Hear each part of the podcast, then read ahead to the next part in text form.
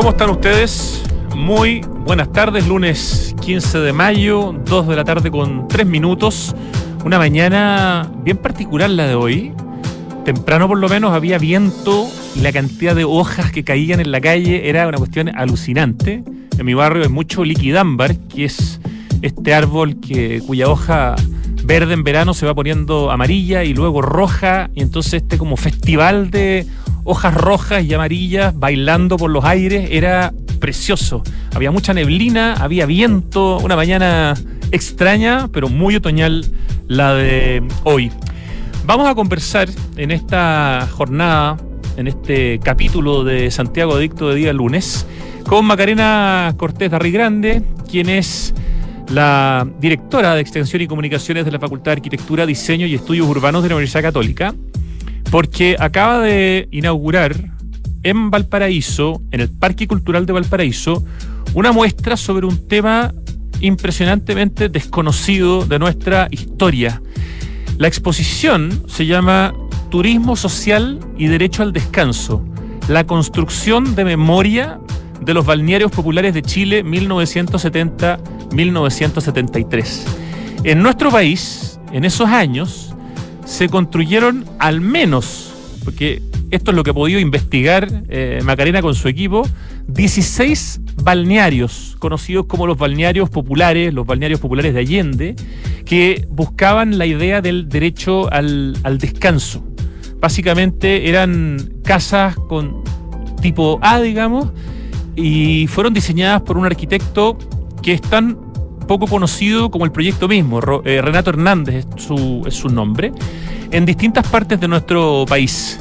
Una vez que se acabó el gobierno de Allende y llegó y vino el golpe de Estado, eh, muchos de estos lugares, o varios de estos lugares, fueron tomados por el ejército, otros fueron, con el paso del tiempo, muriendo o perdiéndose, algunos se han transformado en sitios de memoria, pero en general no es mucho lo que queda, por lo tanto esta investigación es bien interesante, bien potente, de un tema del que yo, hasta no enterarme de, esta, este proyecto Fondar de Macarena Cortés, por lo menos en mi caso particular, no tenía idea de su existencia.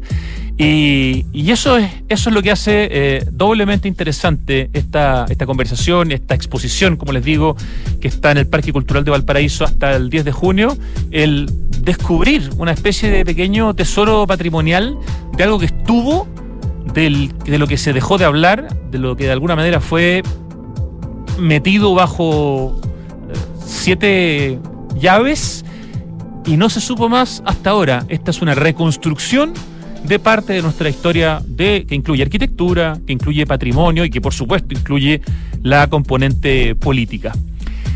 En la segunda parte del programa vamos a conversar con un emprendimiento que está haciendo cosas muy interesantes en el centro de Santiago.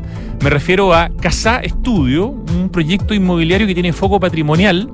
Son tres jóvenes que se han metido al mundo inmobiliario para tomar edificios eh, con importancia patrimonial, de esos edificios con los que uno que los ve y dice qué maravilla, en el centro de Santiago, en la calle República, en el barrio París-Londres, y los están transformando con todo un equipamiento, con toda una renovación de la luz, de la electricidad, de todos los servicios, en espacios para vivir. Una apuesta eh, de aquí al largo plazo en el fondo, porque claro, el centro todavía vive un momento complicado, pero ellos piensan que eso, como buen péndulo, en algún momento va a cambiar. Y mientras tanto, el trabajo que han hecho en una casona de monjitas con mosqueto, en la calle República y como les digo, ahora también en el barrio París-Londres, es tremendamente interesante. Están rescatando patrimonio con un fin comercial pero que en el fondo lo que hace es justamente rescatar edificios que son importantes, de, arquitectos importantes,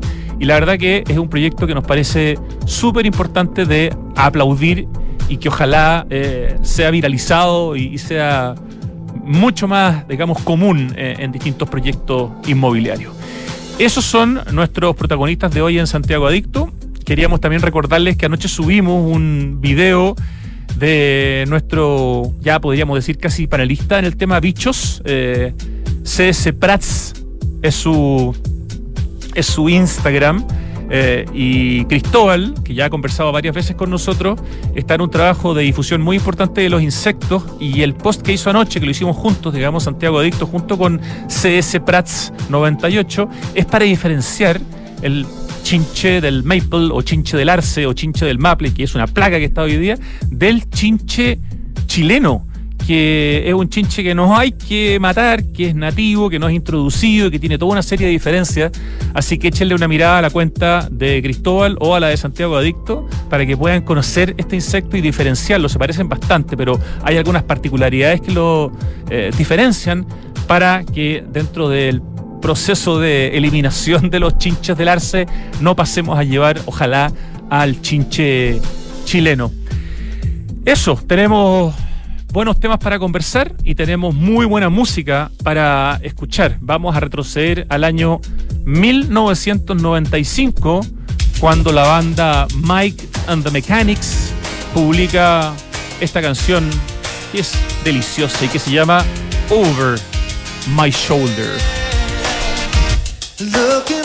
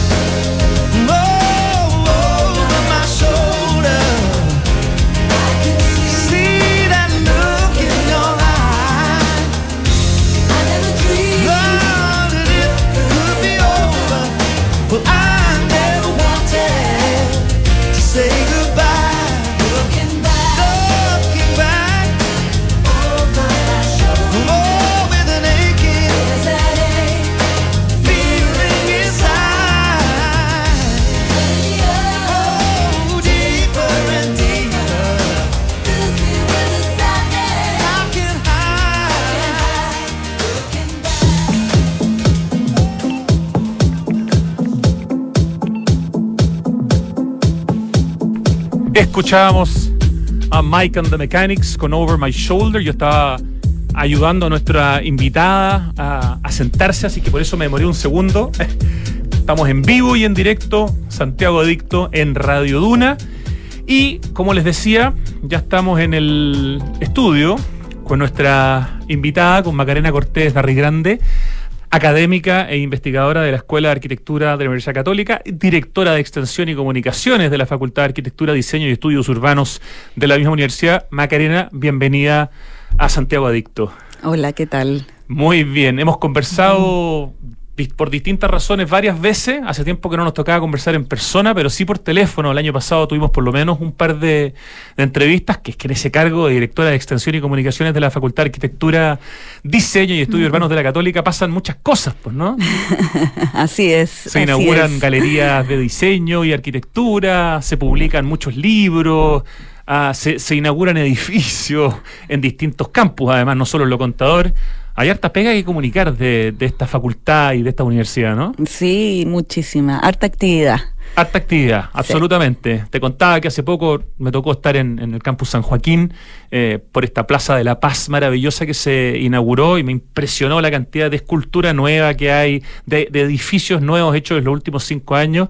Y en ese sentido, ya vamos al tema, pero esas guías de arquitectura que ustedes están desarrollando, que ya hay de lo contador y ya hay del Campus Oriente, son súper buenas como guía para ir a visitar los campus de la Universidad Católica. Sí, tienen, bueno, tienen el sentido de ubicar un poco al visitante y también contar un poco la historia y el patrimonio que se encuentra en cada campus. O sea, tiene, quiere otorgar un contenido, ¿no es cierto?, para entender los campus de contexto, la universidad. ¿no? contexto, claro. Yo en San Joaquín, que fui hace un mes, los edificios nos dice afuera quién es el arquitecto, no, no está como escrito, eh, por ejemplo. Nos, falta señalética y, no, y, nos falta también información, de todas maneras. Entiendo que están, mm. Están trabajando en el tercer eh, libro, que es el de la Casa Central de la Universidad Católica, ¿no? Ese es uno que está en proceso. Sí, estamos trabajando en él y claro, lo que pasa es que son campus complejos, con múltiples obras que han sido a través de la historia todo el siglo XX, entonces es difícil, eh, o sea, primero organizar el material, saber cuál edificio es cuál, incluso para la gente que, está en cada campo. Entonces es un trabajo importante. Bueno, cuando se publique ese, y especialmente cuando se publique el del Campus San Joaquín, que entiendo que es un proyecto que todavía está ahí pendiente, largo plazo. Lo, lo aplaudiremos y lo conversaremos aquí en la radio. Pero la excusa para estar hoy día con Macarena Cortés, me, voy a completar el, en el fondo tu currículum, porque también eso nos ayuda a entender eh, de lo que vamos a hablar. Eh, tú, Macarena, has publicado eh, en libros y en revistas los resultados de tus investigaciones con temáticas relativas al desarrollo de la arquitectura chilena del siglo XX.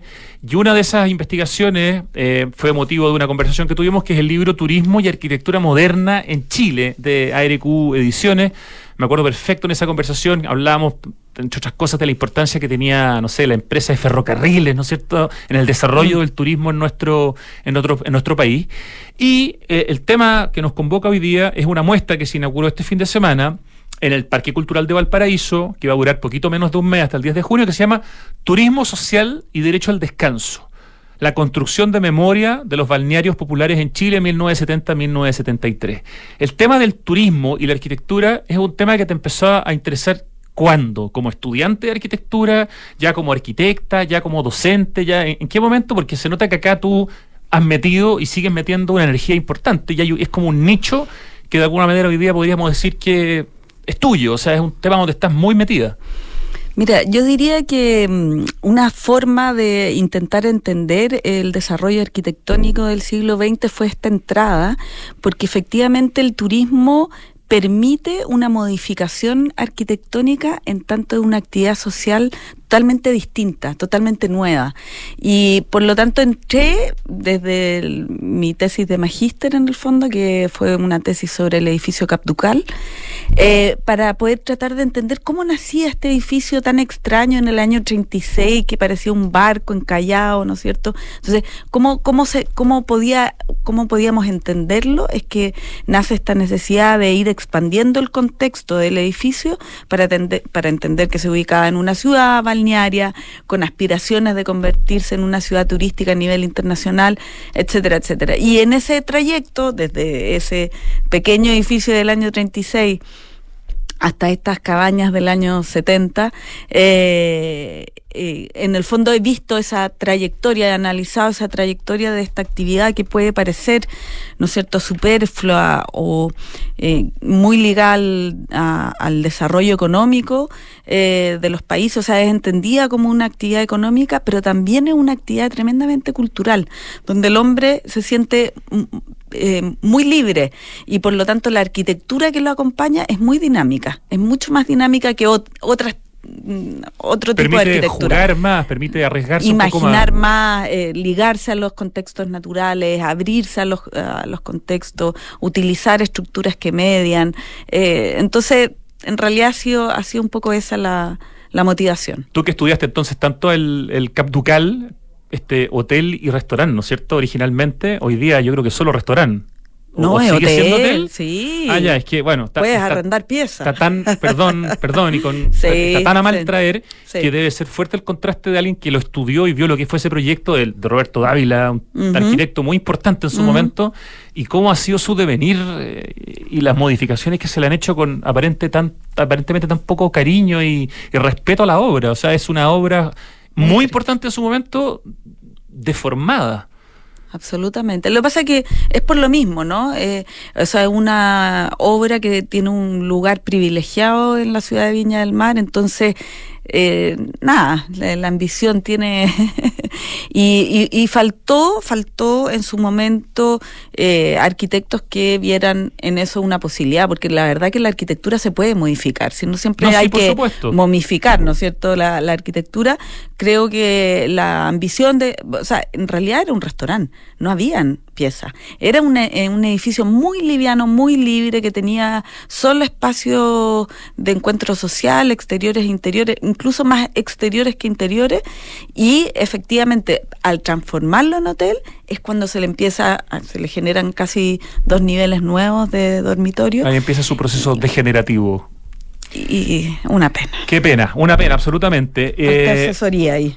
Arquitectura y turismo, patrimonio y turismo, política también y, turismo. Turismo y social y derecho al descanso se llama esta muestra. Y lo que tú acá eh, exhibes con el equipo con el que trabajaste, usted es un fondart, ¿no es cierto? Que ustedes postularon y, ganaron. Eh, y que ahora permite hacer esta muestra a través de una serie de maquetas, ¿no es cierto?, de formato más o menos pequeño en el Parque Cultural de Valparaíso, es la existencia de una cantidad importante de balnearios que fueron parte de una política de turismo de la Unidad Popular, de los que yo tengo la impresión que se sabe o poco o muy poco o nada. en mm. mi caso, por lo menos, no tenía idea de la existencia de esto hasta que supe de tu investigación, cuando me lo comentaste en algún programa que estabas investigando y ahora con la, con la exhibición. ¿Qué tan desconocido, qué tan escondido, metido bajo tierra y de alguna manera, probablemente a propósito, están... Eh, estos balnearios populares de Allende, estos balnearios populares de la Unidad mm. Popular, que eran hartos y estaban por todo Chile, por lo tanto no es que sea un espacio, no, esto fue una política, se desarrolló, hay un arquitecto detrás, y sin embargo no están en nuestra retina para nada, Macarena. Mm. Sí, la verdad que fue un hallazgo y lamentablemente el, primer conocimiento que uno tiene eh, eh, tiene que ver con que fueron transformados en centros de detención y tortura y por lo tanto esa fue la visibilización que tuvo en los 2000 a, través de eh, que dos de ellos, el de Puchuncaví y el de Santo Domingo, fueron transformados en sitios de memoria por el Consejo de Monumentos Nacionales. Pero la verdad es que eh, claro, y además que no existe como mucha claridad sobre cuáles eran, dónde estaban, era como una especie de mito urbano. Entonces eh, empezamos a mirar y a buscar y empezamos a darnos cuenta que existía poca información. Efectivamente, esto fue una política importante del gobierno de Allende. Eh, luego de asumir... Era una, perdón, una de las medidas del programa. Sí, la medida 29 del programa de turismo social. Efectivamente, el turismo social, además en, en, en esta trayectoria del siglo XX, efectivamente cada vez fue siendo un, una temática permanente, por ejemplo, en la revista En Viaje, de que el turismo no solamente tenía que ser una actividad de élite, sino que había que garantizar no solamente un tiempo de descanso para las clases de trabajadoras, sino que además otorgarles ese espacio. Y por lo tanto existieron programas eh, sociales, pero nunca había tenido esta condición arquitectónica y territorial que significaron la construcción de estos 16 balnearios a lo largo de Chile, desde Iquique hasta Lota. Eh, entonces fue un plan importante que estuvo respaldado por una, eh, por una serie de decretos que permitieron la conformación de una comisión de balneario, que permitieron la, la, donación, o sea, la transferencia de estos terrenos para que se construyeran estos balnearios, para que se gestionaran, para, o sea, toda esa orgánica fue muy importante y ya en el año 71, en enero, se supone que ya habían varios construidos. Estamos hablando de estructuras eh, livianas, por lo tanto algo más o menos rápido y relativamente fácil de construir, ¿no? Y prefabricados, totalmente prefabricados. Eh, claro, era, eh, eh, imagínate que el, eh, asume Allende en septiembre, en noviembre se declara el decreto que crea la Comisión de Balnearios Populares y ya en enero del 71 estaban empezando a funcionar. Por lo tanto, fue una política rapidísima donde un grupo de arquitectos de haber tenido que formular eh, muy rápidamente un proyecto que es bien interesante porque utiliza la tipología de la casa en A, pero la multiplica como si fuera un tolerón, ¿no es cierto? Una al lado del otro. Y eh, moviéndolas un poco, generando los accesos. Adentro de ellas cabía, en cada cabaña habían seis camas, eh, dos camarotes y una cama matrimonial. Y eh, fuera de, estos pabellones, estos pabellones tenían alrededor de diez cabañas, cada, pabellón tenía 10 cabañas, por lo tanto 60 personas por pabellón. ¿Qué material? Y madera, madera, madera prefabricada, pino, y las diferencias estaban en los cimientos. Hay algunos con cimientos de hormigón, que son los que quedan rastros, que quizás has visto algunas imágenes, el de Lota, el de Papudo también, eh, pero otros estaban con eh, cimientos de madera y de esos ya casi no hay rastros, que son el de Puchuncaví, el de Retoque, eran de, de cimientos de, de, pollos de fundación de madera. Tú, tú, nombraste dos que son en el fondo hoy día sitios de, de memoria, mm. eh, entonces en algún momento esta idea de descubrir esto y de ver si cuántos más hay parte con dos seguros. Este número de llegar a, a 16 balnearios, ¿en qué momento llegan a ese número y existe la posibilidad de que eventualmente hayan más que, que ustedes no hayan descubierto? O sea, no es un número definitivo, ¿no? No, no es un número definitivo porque en, los distintos documentos, de partida, Allende los va nombrando en general en sus cuentas públicas. Por otro lado, también son nombrados en la revista En Viaje, en algunos artículos, y eh, posteriormente en investigaciones actuales también eh, son nombrados y existe discordancia sobre el número, sobre la cantidad. Eh, hay textos que dicen que fueron 19, por ejemplo, y los nombres también que tenían eh, y dónde se ubicaban. Por lo tanto, eh, nosotros nos guiamos, eh, hicimos un cruce de información entre esos distintos nombres, esos distintos lugares, buscando a través del Google Earth Pro y logramos dar con certeza 16, porque una vez que los ubicamos, fuimos y compramos eh, la fotografía aérea en vuelos de entre el 76 y el 80, cuando estaban todavía. Y como son muy fáciles de identificar en términos eh, aéreos, porque se, ven claramente eh, por la estructura de los pabellones que tenían, las distribuciones, logramos con 16, creemos que hay más. Y y no, no, sabemos si los vamos a encontrar. Quedan balnearios eventualmente todavía para sorprendernos en el futuro si es que alguien toma tu posta, ¿no? Eh, exactamente. O si tú la, la, la, profundizas. Eh, exactamente. Pero llegan a 16 balnearios. Si tú hacías grandes rasgos de estos 16 balnearios, estamos conversando con la arquitecta Macarena Cortés Grande, quien es la directora de Extensión y Comunicaciones de la Facultad de Arquitectura, Diseño y Estudios Urbanos de la Universidad Católica, y aquí en un Fondart con un equipo que ganaron han eh, hecho una investigación y han inaugurado este fin de semana en el Parque Cultural de Valparaíso, gran lugar, si no lo conoce, es un lugar maravilloso, además tiene una vista de Valparaíso, pero un lugar en sí tremendamente interesante. Están con la exposición Turismo Social y Derecho al Descanso, la construcción de memoria de los balnearios populares en Chile entre 1970 y 1973. Magarena nos está contando que han podido o pudieron en el fondo descubrir la existencia de 16 de estos balnearios, más o menos de qué parte del norte hasta qué parte del sur, Macarena. El, el, el, del más al norte que encontramos es Iquique, ¿Ya? pero creemos que hubo en Arica. Ok. Y al sur, el último es Lota. El último es Lota. Además, varios de estos estos lugares tienen, tienen, tienen anécdotas importantes. En uno de esos estuvo alguna vez Fidel Castro, en otro se hizo un, mundial. Eh, o sea, son lugares donde además pasaron cosas importantes en su momento. Y sin embargo, vuelvo un poco al, al inicio de la conversación este es un tema absolutamente desconocido. La existencia de estos balnearios populares es completamente desconocido hasta esta, este fondarte en el fondo de Macarena que los está poniendo el valor, los está exhibiendo, nos los está de alguna manera devolviendo. De los 16 balnearios, eh, si tuvieras que hacer así un, un, resumen del, estado, de la situación de estos 16 balnearios, ¿cuántos sobreviven eh, ocupados hoy día, no sé, eventualmente para otros o, para el mismo uso, pero por el ejército? Mm. ¿De cuántos ya no queda nada? ¿Cuál es más o menos la, mm. la situación? Mira, a ver, contarte de que en el fondo estos 16 balnearios se ocuparon eh, durante estos tres años más o menos de gobierno y cuando, su, cuando viene el golpe militar, eh, incluso Pinochet lo dice en su primera cuenta, que eran creían que eran centros centros de adoctrinamiento.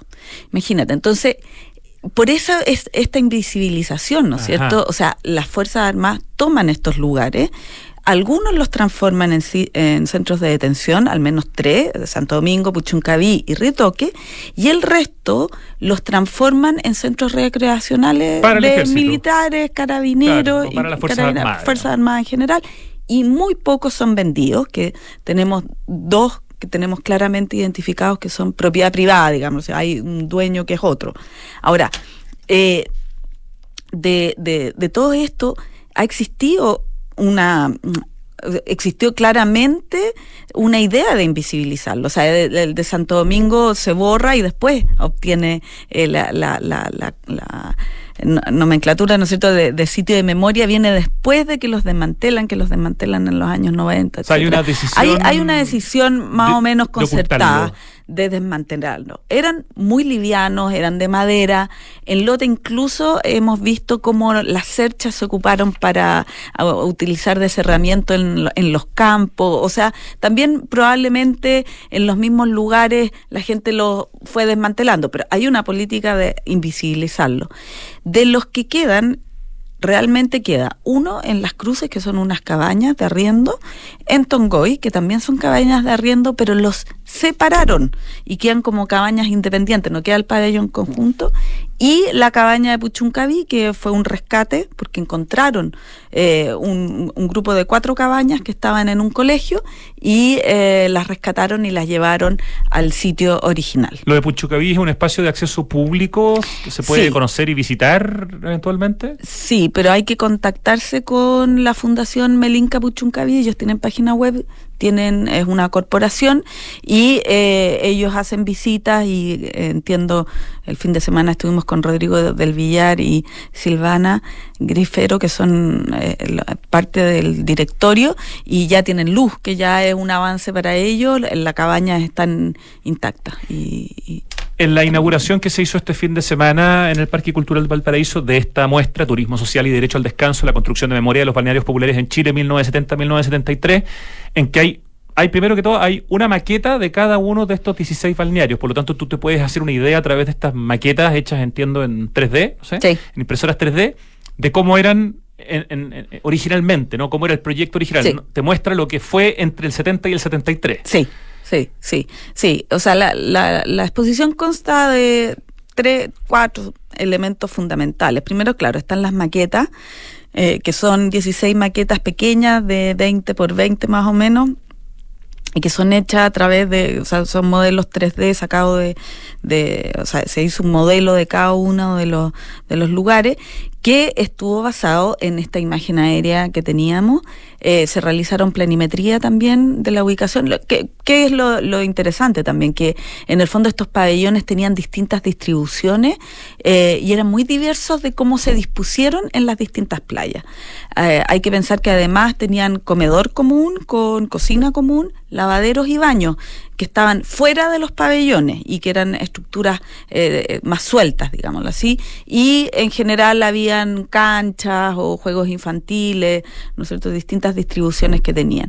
Y por otro lado, entonces está, hay un mapa de Chile que tiene casi siete metros de largo, que eh, pone las imágenes anteriores y las imágenes actuales de los lugares. Parte de la investigación fue efectivamente ir a los lugares a comprobar la existencia. Me imagino que se dividieron en el equipo algunos para ir a algún lugar, pero tuvieron que ir prácticamente a todos para poder hacer una investigación. Sí, fuimos a los, Dios manda. Claro, una vez que comprobamos que existían, que obtuvimos la imagen aérea, nos distribuimos los viajes. Esta investigación es desarrollada con dos co-investigadoras, Taise Gambarra y eh, Francisca Evans, así que no, nos dividimos. Y, eh, y claro, como muchos son terrenos eh, del ejército, de carabineros, etcétera, no hay información en las direcciones de obra. O sea, fuimos también a buscar material de primera fuente que comprobara como la situación también actual. De ¿Literatura tampoco encontraron? Eh, ah, bueno, hay lo que sí también hay mucho son testimonios de las personas. O sea, nos metimos, por ejemplo, los distintos Facebook de Lota, de Iquique, por ejemplo, a mí me tocó Iquique, yo escribí en Iquique, oye, alguien se acuerda de las cabañas y mucha gente veraneó ahí, mucha gente cuentas distintas anécdotas de lo que le sucedió, o sea, hay un montón de memoria también, ¿no es cierto? No, la, la muestra no recoge eso porque no, no, no nos dio tanto, porque en el fondo el otro material, aparte de las maquetas, este Chile con las distintas imágenes, está esta línea de tiempo una línea de tiempo que quiere hacer énfasis en los momentos cruciales, cuando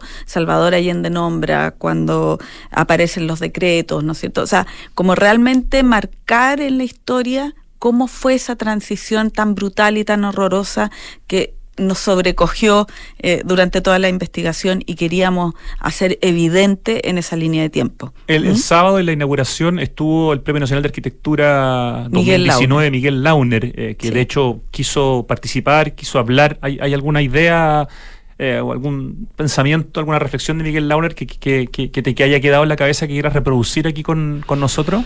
Mira, Miguel estaba, dijo, ¿cómo me voy a quedar callado? Porque porque él fue un protagonista, él era director de la Cormu. este no era un proyecto exactamente de la Cormu, no, pero... era del Ministerio.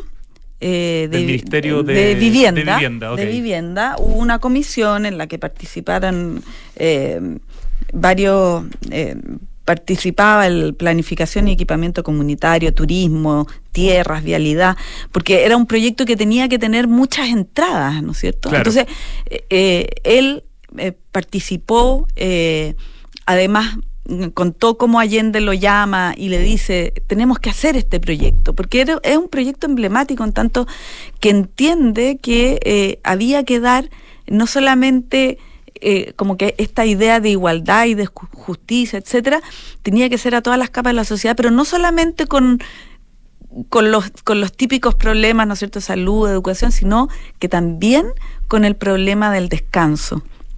Y eso es muy bonito. Eh, eh, él está muy conmovido con la investigación, no, no, lograba entender cómo habíamos, cómo lo habíamos logrado, digámoslo así. pero él es un protagonista es una persona que tiene conocimiento perfecto de lo que sucedió y contó un par de anécdotas y dijo que iba a tratar de que esta exposición estuviese en todo Chile. Así que espero que lo podamos lograr. Ojalá que se pueda, que se pueda cumplir, Macarena Cortés. Eh, hay un arquitecto aquí que es importante, que es quien diseña básicamente todos los 16 conjuntos, ¿no? Un, arquitecto que yo creo que es tan desconocido para la gran mayoría como el mismo proyecto de, estos balnearios para el descanso, de estos balnearios populares de los que estamos hablando. Eh, que tú investigaste a través de este proyecto Fondart. ¿Quién es este señor? Cuéntanos un poco, lo poco que se sabe, no sé. Sí, es Renato Hernández, quien era eh, director de la División de Equipamiento Comunitario que era una de las de, estas distintas eh, asociaciones, ¿no es cierto?, que estaban, eh, que, que, eran parte de la comisión coordinadora del plan de los balnearios populares. Él fue el arquitecto, yo creo que hay una trayectoria importante también en la tipología arquitectónica de la A, ¿no es cierto? Porque la permite no tener paramentos verticales, que esto también lo he hablado en otros lados. El paramento vertical eh, ejerce dos funciones, que es ser techo y paramento. Y por lo tanto, eh, la tipología en A fue una tipología que existió en las playas para eh, segundas viviendas profusamente, por eso hasta el día de hoy las vemos, eh, porque es de muy fácil construcción, en particular estos llevaban los paneles armados, listos, eh, y se montaban sobre eh, los pollos de fundación. Decían que, que se armaban en 10 días, imagínate, eso es, muy rápido, porque efectivamente es arquitectura prefabricada sin condiciones húmedas, digámoslo así, y, y eso hace que además sea muy icónico como el, el, a nivel de imagen de, de, los pabellones. Y en términos de arquitectura, uno podría, no sé, ver esto como una estructura muy frágil, muy, muy leve, hecha de manera muy rápida. Mm. ¿Por qué es importante, eh, Macarena Cortés, eh, este proyecto desde la mirada de la arquitectura, desde el patrimonio me queda más claro, porque en el fondo, patrimonialmente, un proyecto de 16 balnearios hecho en tres años, eh, como una mirada de que el chileno tiene que descansar, o sea, es, es muy potente. Pero arquitectónicamente, eh, ¿por qué también es, interesante y de ahí viene también tu mirada y tu interés? Mm. Sí, es, difícil la pregunta, pero yo diría que el, equipamiento que acompaña las actividades turísticas y de ocio, como estábamos hablando, ¿no es cierto?, es una arquitectura que no, no, no refiere a arquitecturas anteriores, de alguna manera no necesita de lo anterior, porque está en una condición como de mayor libertad. Y, eh, y la, la primera arquitectura del turismo está asociada al hotel, al club, o sea, toda la como condición turística de una élite.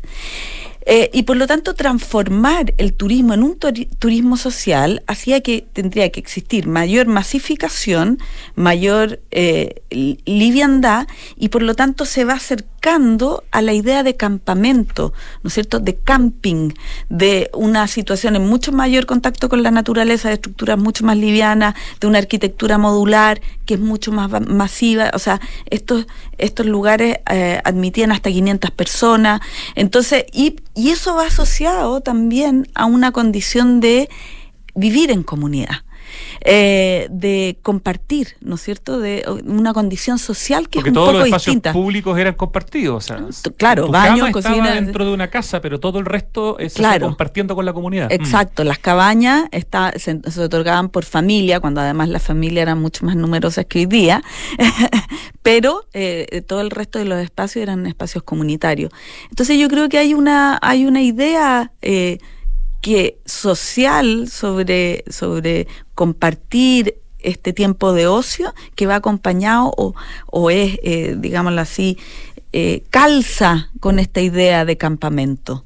Eh, posteriormente existieron otras cabañas que he analizado que probablemente vayan a ser eh, investigaciones posteriores, ¿no es cierto?, que eh, hizo la Vicaría de la Solidaridad, o sea, toda la idea como del retiro, de además, ¿no es cierto?, de cómo la gente viaja a otro lugar para desconectarse y en ese lugar puede, puede como adquirir este tiempo de, reflexión, pero no es una reflexión en solitario, sino que es en comunidad, habla también como de la generosidad de ese tiempo, etcétera, y eso calza con este, con este tipo de arquitectura. Entonces yo creo que este campamento es total innovador en términos arquitectónicos, tanto por la distribución, por, la iconografía, por etcétera. Existieron existen casos en el mundo, en Yugoslavia, Francia, Italia, eh, pero de arquitecturas mucho más pesadas. Y esto se parece mucho más a un campamento tipo camping de scout que, que a una arquitectura formal. O sea, es innovador en ciertos aspectos, tiene la capa política de haber sido un proyecto en el fondo metido debajo de la, de la alfombra, mm. tiene eh, eh, el acontecimiento de, descubrir a través de esta investigación algo que hubo que está oculto a nuestros ojos, por lo tanto es interesante desde distintas miradas. ¿Hay financiamiento dentro de este fondar para hacer una publicación? Porque creo que sería también importante en algún momento llevar esto a, algún tipo de libro, ¿no? Súper importante. Eh, no, no tenemos eh, este un fondar de un año. Eh, se cierra en junio, tenemos que rendirlo y eh, tenemos que seguir postulando. Ok, ¿Mm? pero está la idea de transformar esto en un texto, ¿no? Porque imagino que aquí hay mucha investigación hecha que no se puede perder. Yo creo que hay mucha investigación por hacer. Esto es como haber tirado un hilito y haber encontrado una madeja y, esa eh, necesita un equipo interdisciplinario. O sea, necesitamos sociólogos que sean capaces de rescatar la memoria de las personas, necesitamos abogados, geógrafos, etcétera, que puedan revisar las ubicaciones, los paisajes que eran, cómo se transformaron, el traspaso, ¿no es cierto?, de, la, de, la, de las propiedades. O sea, hay un montón de líneas de investigación que yo creo que se, que se abren. Y por otro lado, también ponerlo en un contexto mayor, no solamente de, la excepcionalidad del proyecto, sino lo que le debe, ¿no es cierto?, a toda esta trayectoria del siglo XX. Eh, el derecho al descanso es un texto que escribe Paul Lafargue, o que no, sé muy bien es francés, que escribe en 1881 que se llama El derecho a la pereza y que es muy interesante, que vale la pena leérselo y que habla, ¿no es cierto?, cómo, cómo somos esclavos del trabajo y cómo necesitamos este descanso. Eh, por lo tanto, nada, hay un, montón de líneas de investigación. Eh, yo creo que además de una publicación que debe referir a, lo que encontramos ahora, eh, esto necesita una investigación de más largo aliento. Ya, pero mientras tanto está en plena muestra en el Parque Cultural de Valparaíso. ¿En qué parte del parque específicamente? Está en el pabellón de reos, en el primer piso. Sí, pues recuerden que esto era la ex cárcel, por eso se ya habla del pabellón de reos, para que no se asuste si es que no ha ido nunca. No se va a encontrar con ningún reo. Eh, está en el pabellón de reos, ahí están las maquetas, ahí está toda la, toda la muestra. Hasta el 10 de junio se puede ir a ver Aquí está todo lo que está de alguna manera mostrable. Eh, está, exhibido, por lo tanto es una muy buena oportunidad para ponerse al día con un tema del que sabíamos prácticamente nada o cero, que es este proyecto del gobierno de la Unidad Popular de hacer balnearios populares. 16 son los que ha encontrado Macarena Cortés junto a su equipo en esta muestra llamada Turismo Social y Derecho al Descanso, la construcción de memoria de los balnearios populares en Chile 1970-1973. Tremendamente interesante. Gracias por darle valor a algo que estaba escondido, este, más allá de la mirada política que uno tiene, aquí estamos en el fondo hablando de, de devolver parte de nuestra historia y parte de nuestro patrimonio, eh, conocerlo y sobre la base de eso, en el fondo, poder eh, tener información y poder tener opinión. Eh, eso, una última reflexión, Macarena, de, de, de, cuál es para ti, en la esencia de este proyecto, lo, lo más importante. Yo creo que este es un proyecto bastante excepcional, no solamente en nuestra historia, sino que también a nivel internacional. El, el problema de habitar en comunidad, de dar vacaciones dignas, eh, de generar esos espacios arquitectónicos que habitan la naturaleza, eh, etcétera, yo creo que es un proyecto mm, eh, excepcional en todas sus formas y, y su y su contradicción vital, su invisibilización y, su transformación posterior, también nos dejan un, un, nos interpelan, ¿no? Como, como arquitectas a, a hacerlo visible. Eh, y, y, por eso, como tú bien dijiste también, ¿no es cierto?, esa carga patrimonial está precisamente ahí, en, eh, en una arquitectura que, que es capaz de tener un campamento de vacaciones para niños, para familias, y después ser transformado en un centro de detención. Esa transformación brutal habla de esa capacidad de la arquitectura también, ¿no? De que esa idea de comunidad es tan abstracta que la arquitectura resiste. Notable. Muchísimas gracias Macarena por venir acá a contarnos sobre esta muestra, sobre esta investigación y ojalá vaya mucha gente a verla y ojalá haya libro mm. más pronto que tarde. Ojalá. Nos vamos al corte, ya volvemos con nuestra segunda conversación en Santiago Adicto.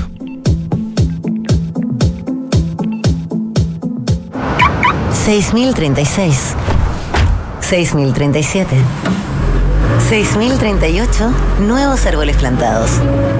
Nuestro compromiso sigue creciendo. Por cada híbrido Toyota que recorra las calles, plantaremos un árbol nativo, que junto a más de 6.000 árboles ya plantados, darán vida al gran bosque Toyota en el sur de Chile. Iniciativa que ayudará a cuidar del medio ambiente y reducir la huella de carbono. Conoce más en bosque.toyota.cl. ¿Sabías que los hogares consumen un tercio de la energía mundial? Pequeñas acciones como apagar las luces cuando no se necesitan o usar electrodomésticos de alta eficiencia energética pueden reducir significativamente tu consumo de energía. Esto no solo contribuye al cuidado del medio ambiente, sino que también a tu bolsillo, reduciendo tu pago mensual de energía. En Enel, te invitamos a adoptar medidas de eficiencia energética. Más información en enel.cl. ¿Eres un apasionado del diseño, la arquitectura y el interiorismo? No puedes perderte 100 Showrooms, el evento más importante del sector que se llevará a cabo del 20 al 22 de julio en Espacio Riesgo. Descubre las últimas tendencias, productos e innovaciones presentadas por las empresas y referentes más destacados. Participa en capacitaciones y charlas para profesionales. Comparte tus experiencias y expande tu red de contactos comerciales. Más información en 100showrooms.cl y en Instagram arroba 100 Showrooms. La vida no se mide en minutos, se mide en momentos. Por eso en Banco Edwards creemos que cada experiencia tienes que vivirla al máximo. Esa junta tienes que repetirla. Ese lugar tienes que conocerlo. Ese espectáculo tienes que sentirlo. Porque cuando disfrutamos algo, cada segundo cuenta y se transforma en un recuerdo único. En Banco Edwards estaremos para ti con la atención y los beneficios que te mereces. Te esperamos en nuestras sucursales o en bancoedwards.cl. Tienes que vivirlo. Banco Edwards, del Banco de Chile. ¿Cómo simplificas y disfrutas la vida? Comprando por internet y retirando en un click and collect a la pasada de la pega. Que la mejor carne para asado me llegue a la casa mientras preparo el aperitivo. Reencantándome con los espacios a través de pequeños cambios. Una planta nueva nunca está de más. Pagando con descuento en restaurantes desde mi celular. Además, punto punto. Todas estas personas se encuentran en Falabella y sus marcas Sodimac, Totus, Mall Plaza, Falabella, Banco Falabella y FPay, un partner para sus proyectos. ¿Buscas un departamento con diseño de vanguardia y ubicación privilegiada? Casa Bustamante de Inmobiliaria Hexacón es lo que estás buscando, con departamentos estudio, 1 y 2 dormitorios. Ubicado en Avenida Bustamante 1007, edificio Casa Bustamante es parte de Smart Invest de Hexacón, el nuevo canal de inversionistas. Conéctate a tu ciudad y conoce más en www.hexacon.cl. Papá, en las noticias dicen que este año hubo más lluvia y nieve que otros años. Sí, Benjita, pero aún tenemos sequía. Papá, ¿por qué se ha llovido más? Sí, Catita, es verdad, ha llovido más, pero no es suficiente. Estas lluvias no van a solucionar más de una década de sequía. Por eso no podemos relajarnos si queremos seguir teniendo agua, así de simple. Entonces, papá, ¿qué hay que hacer? Por ejemplo, demorarse menos en la ducha. Fácil. Sí, sí, el Benja se demora un montón. Hoy más que nunca, cuidemos el agua. Cada gota cuenta. Te lo recuerda Aguas Andinas. ¿Qué es innovar para ti? En Anglo American creemos que innovar en minería es cambiar para mejorar, es desafiar los límites para desarrollar nuevas soluciones que mejoren la vida de todos. Y lo hacemos desde la minería, siendo pioneros en el desarrollo del hidrógeno verde, utilizando electricidad 100% renovable en todas nuestras operaciones, fomentando la diversidad al interior de nuestros equipos o adquiriendo agua desalinizada para compartirla con las comunidades vecinas. Anglo American, desde la innovación, lo cambiamos todo. Conoce más en chile.com angloamerican.com. Estamos de vuelta en vivo y en directo, Santiago Adicto, 2 de la tarde con 50 minutos de este día lunes muy otoñal cargado al invierno. Y estamos en línea con Simón Duch de Casa o Casa Estudio. Primero quiero saber si pronuncié bien el apellido y segundo quiero saber si pronuncié bien el emprendimiento. Eh, Simón. Así es, hola Rodrigo. Hola. Eh, sí, efectivamente, es, es Duch y Casa Estudio. Ah, bien, excelente, excelente. Me fue mejor de lo que me va a ir más rato en el acertijo musical, está claro. Simón Duch de Casa Estudio, que es C-A-S-S-A, acento en la A, un proyecto que podríamos decir inmobiliario con foco patrimonial, que está haciendo una apuesta muy bonita y muy importante por el centro de Santiago. Yo lo voy a resumir así en dos líneas para que tú nos expliques bien, tomando edificios o casonas de alto valor eh, arquitectónico, histórico, patrimonial, bellísimos edificios, transformándolos en espacios para habitar con todos los servicios y las cualidades y las necesidades que tiene hoy día una persona en el año 2023.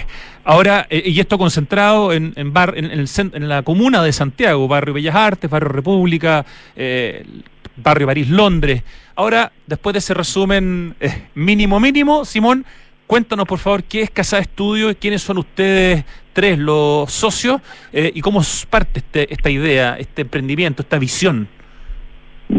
Ya, perfecto, sí, mira, eh, eh, Casa Estudio en sí, eh, somos lo que podría decir una inmobiliaria, pero que tiene un foco 100% en la rehabilitación de edificios, en la transformación de edificios y muchas veces en la transformación del uso del edificio.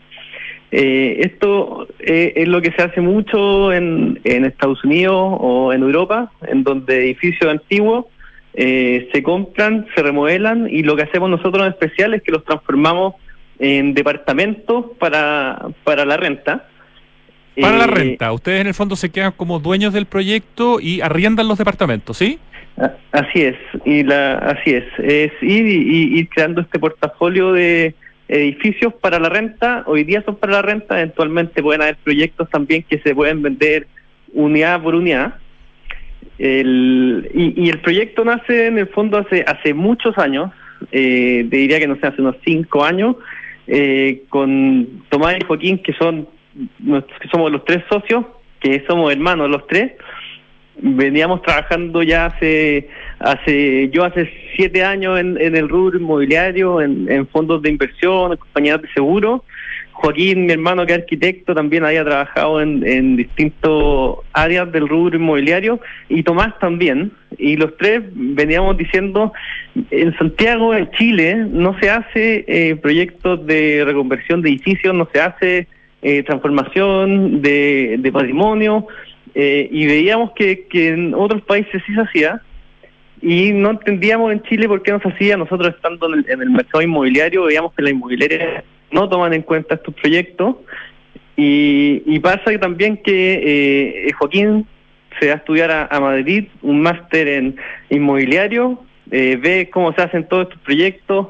Después yo renuncié a, a mi pega, me fui a estudiar a, a Londres también... Eh, fuiste a hacer el mismo máster que hizo tu hermano arquitecto, de hecho, el máster en Real Estate, eh, pero en UCL, en, Londres. Así es, yo, yo hice, el, el mío tenía un, un, un foco un, poco más eh, de urbanismo y el de Joaquín tenía un foco eh, más de desarrollo inmobiliario. Y, y, y en eso también en Inglaterra viendo que se hacían estos proyectos y, y yo vuelvo el 2020 el 2020, a fines de principio de 2021, eh, y, y, se dio todo para decir, ok, yo parto buscando edificios que vamos a transformar, Joaquín y Tomás seguían en sus trabajos, y así estuvimos buscando alrededor de un año el primer proyecto y, y nos lanzamos. ¿Cuál fue ese primer proyecto y dónde está ubicado? Porque en general los proyectos que han tomado hasta ahora son todos edificios que son joyitas patrimoniales y que ustedes los están transformando en estos espacios para poder vivir, para poder arrendar eh, departamentos. ¿Cuál es el con, cuál, cuál parten? ¿Con República o con Monjita? Eh, con República. El, el, lo, que pasó y lo que, lo que pasó en el centro eh, después de, estallido social, después de la pandemia, fue que, eh, y lo que todos sabemos, que hay un, un abandono de muchos edificios de oficinas, institutos educacionales que, que se fueron del centro. Y así eh, nosotros vimos la oportunidad y el primero fue en, República, en donde era un edificio patrimonial del 1920 que estaba arrendado a una universidad eh, con salas de clase adentro y llega la pandemia, llega el estallido social y esa universidad deja esa sede. Entonces queda el, edificio, el dueño del edificio eh, queda con esto sin saber qué hacer y ahí nosotros nos acercamos, eh, evaluamos el proyecto y hicimos ahí nuestra eh, primera apuesta eh, y, ya desarrollamos todo el proyecto y, ese fue con el que partimos, que aún no termina de desarrollar, de terminar la, construcción, pero pero que ya está lista ya en menos de un mes, estará listo ese proyecto. Que tiene 14 departamentos y también tiene locales, en el fondo se usa, me imagino, parte del primer piso para hacer locales a la calle, para darle también vida al barrio, ¿no? Que es algo muy importante. Ah, efectivamente, una, una de, las características que, que buscamos en nuestros proyectos es estar en zonas que sean que estén muy bien posicionadas eh, como como comercial y, tanto comercial como residencial. Entonces la idea en los primeros pisos es un poco eh, eh, darle un foco más comercial con acceso independiente a distintos lugares que pueden ser un café, restaurantes o etcétera, lo que venga al barrio, pero que al mismo tiempo en los pisos de arriba sea una zona, un mercado residencial profundo en donde, eh, en donde la gente quiera vivir también. E, esta joyita de edificio eh, en República, en el fondo está... ¿Qué parte de Avenida República? Porque está, está, eh, explícanos la ubicación. Sí, la ubicación está, esta es República 20, que está eh, en la esquina de Pasaje República con Avenida República. Claro, es, ese pasaje que conecta la, Alameda con República sin tener que llegar hasta la esquina, en el fondo, que es muy bonito, muy usado por, por los estudiantes, básicamente, de ese barrio universitario, y es entero como un espacio patrimonial, Simón. Eh, efectivamente, así es. Eh, todo ese pasaje es precioso, como tú lo dices, está protegido. Ese pasaje en especial eh, está súper protegido, las fachadas se han mantenido y es precioso y, es efectivamente por donde camina toda la gente que sale del metro de la Alameda hacia el barrio República, esa es su zona de, tránsito. En, el render que se ve, en la presentación que me mandaste, se ve como que abajo hubiera una hamburguesería, digamos, pero no, no sé finalmente qué tipo de local a la calle va a ir. ¿Ya está eh, claro qué local va a tener en el primer piso o qué locales?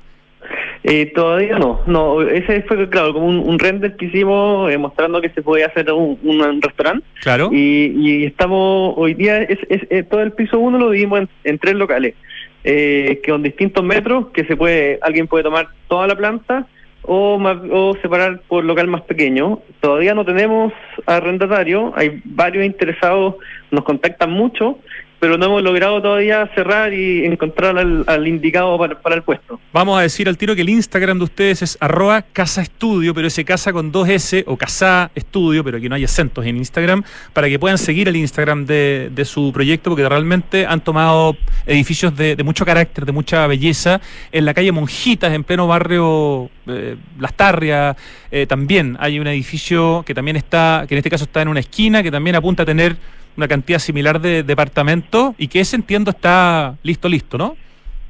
Sí, e, este proyecto que de hecho nosotros estamos acá usando este edificio como oficina eh, y está listo ya el proyecto, terminamos la remodelación completa, eh, recuperamos la fachada, que este edificio estaba abandonado hace dos, tres años, eh, pintamos la fachada, pusimos anti-graffiti, por dentro lo remodelamos completamente, sistema eléctrico, nuevas bombas de agua, todo, todo nuevo, eh, un edificio de departamentos de, verdad que de, primer nivel y, estamos esperando ya las recepciones finales, los trámites para empezar a arrendar los departamentos. Qué bien. Y también en el barrio, en la calle Londres, han tomado algo que es casi una especie de mansión o, palacio, eh, que está apuntado a ese va a tener 43 departamentos. ¿Es porque, ¿Es porque es un edificio mucho más grande que los otros o porque los departamentos son más chiquititos por el formato de la construcción? Eh, ese son, eh, lo que pasa es que el, edificio que está justo en la esquina, que es de Londres 50, eh, que es una casona preciosa, eh, es una parte del, del proyecto y después el edificio que está pegado atrás también va a ser parte del proyecto y ese es un edificio de seis pisos que también es muy bonito, y el proyecto contempla tomar esos dos edificios y hacer 43 departamentos, en total son como 3.000 metros cuadrados, eh, y ese ya es un proyecto, ya es un salto para nosotros súper importante de, ir consolidando eh, este proyecto que estamos realizando en el fondo. Muy importante, ¿cómo les ha ido con los edificios que ya están comercializando? Especialmente me refiero a República y Monjitas. Eh, ¿cómo, es el, interés de la gente? Mm, mm, no estoy hablando de los locales comerciales, estoy hablando de los departamentos. Nos queda casi nada de tiempo, pero para que nos cuentes cómo ha sido el feedback, porque de verdad es un el proyecto de ustedes es un proyecto que hay que poner en valor, que hay que aplaudir y que ojalá tenga, digamos, el feedback del público. Sí, gracias. Cacha que eh, eh, ha sido súper buena la recepción eh, en Instagram tengo al menos, yo creo que unas, de, no sé, de al menos la última semana, unas 30 preguntas por los arriendos. Entonces vemos que la gente sí valora vivir en un edificio antiguo, remodelado, eh, con pocos departamentos, algo mucho más íntimo, más romántico, en, ubicaciones centrales. Eh, y así que estamos súper contentos con la recepción porque vemos que hay un nicho que sí le gusta arrendar este tipo de departamentos, vivir en este tipo de edificios. Así que muy contentos con eso nosotros. Además coincide con tantas cosas, coincide con una necesidad tremenda de vivienda hoy día, eh, coincide con una oportunidad, ¿no es cierto?, con el centro de alguna manera subvalorado, pero que en algún momento este centro histórico tiene que tender a recuperar su eh, valor, coincide, como dices tú, con una tendencia que se da a nivel mundial, que es tomar edificios patrimoniales, su valor, pero al mismo tiempo transformarlos en un, en un espacio donde la gente pueda vivir. Entonces como que la verdad que encuentro que le han achuntado medio a medio Simón Duch de Casa Estudio, repito el Instagram, arroba Casa Estudio, pero ese casa con dos S, para que lo sigan, para que conozcan su proyecto y para que les arrienden, no sé, por departamento. Mi respeto y mis felicitaciones por el trabajo que están haciendo los hermanos Duch. Eh, ojalá haya muchos más eh, emprendimientos que tomen justamente proyectos patrimoniales, edificios de buenas características arquitectónicas antiguos, eh, los arreglen, los dejen lindos, perfectos y les den una funcionalidad para el presente, Simón. Muchas gracias, Rodrigo, y, invitadísimo a visitar los proyectos cuando quieras. Eh, nosotros felices. Lo tengo absolutamente presente y pendiente, pero para compensar la demora, me parece que esta entrevista era una buena forma. Casa Estudio, renovando barrios, creando hogares. Un abrazo, Simón. Nuevamente, felicitaciones. Gracias, Rodrigo. Nos vamos a la última parte de nuestro programa. No nos vamos, estamos aquí. Nos quedamos en el acertijo musical que empieza a sonar en este momento. Oye, ¿sabías que Toyota planta un árbol por cada híbrido que recorre las calles de nuestro país? Así es, porque mejor que dejar tu huella es dejar un bosque. Conoce esta preciosa iniciativa de Toyota que se llama Bosque Toyota y la puedes conocer ingresando a bosque.toyota.cl. Yo ya tengo la suerte de tener como tres arbolitos plantados a mi nombre, así que me encanta ser parte de este bosque. ¿Qué es innovar para ti? Patear para mejorar. Por ejemplo, fomentando la diversidad al interior de sus equipos o adquiriendo agua desalinizada para compartirla con las comunidades vecinas. Anglo American, desde la innovación, lo están cambiando todo. Te cuento que en Enel buscan cuidarte y mantener tu suministro continuo. Por eso, si sabes de hurto de cables que haya generado corte de electricidad en tu barrio, puedes denunciarlo de manera anónima al 600-696-0000. Ayúdanos a evitar esta práctica ilegal y a mantenernos seguros. Enel. Este 2023 el mundo del diseño y la arquitectura se vuelven a reunir en 100 showrooms del 20 al 22 de julio te van a estar esperando, nos van a estar esperando en Espacio Riesgo para que conozcamos las nuevas tendencias e innovaciones que van a exhibir las más importantes marcas del sector. Infórmate en 100 Showrooms, 100showrooms.cl y puedes seguir el Instagram también, arroba 100 Showrooms, 100 Showrooms. En mayo, disfruta de los mejores beneficios pagando con tus tarjetas del Chile. Banco de Chile, qué bueno ser del Chile. Estoy pegado con la canción pero todavía no la descifro, Ricardo, me va a tener que ayudar. El cambio climático es una urgencia de todos y por eso en Falabella anunciaron la descarbonización de su operación con metas claras y cuantificables, eso es muy importante, para hacer cero emisiones netas de carbono el 2035 en sus emisiones directas. Tremenda meta para una empresa de tamaño continental. Es verdad que tuvimos algo de lluvia y un poquito de nieve el año pasado en Santiago, pero esa noticia no borra más de una década, de hecho 14 años seguidos, eh, de déficit de precipitaciones. No te relajes, aún tenemos sequía. Para seguir teniendo agua hay que usarla de forma eficiente. Por ejemplo, toma duchas cortas, no más de 3 minutos. Ojalá te consigas el reloj de arena que me regalaron el otro día en Aguas Andinas, porque verdad que pucha que sirve. Cuidemos el agua, cada gota cuenta, te lo recuerda Aguas Andinas.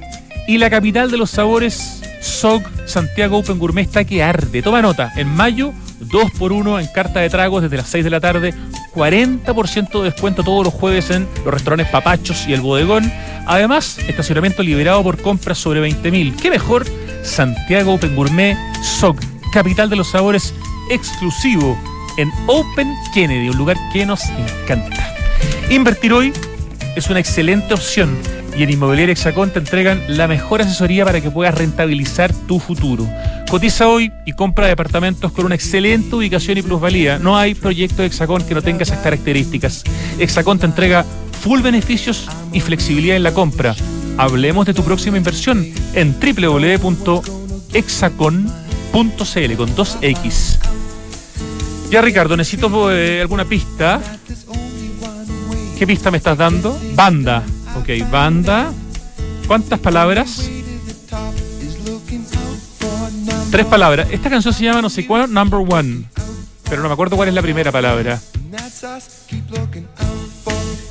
L, la primera palabra con L de la, de la canción. Mm, No, a ver, dímela nomás. Sí.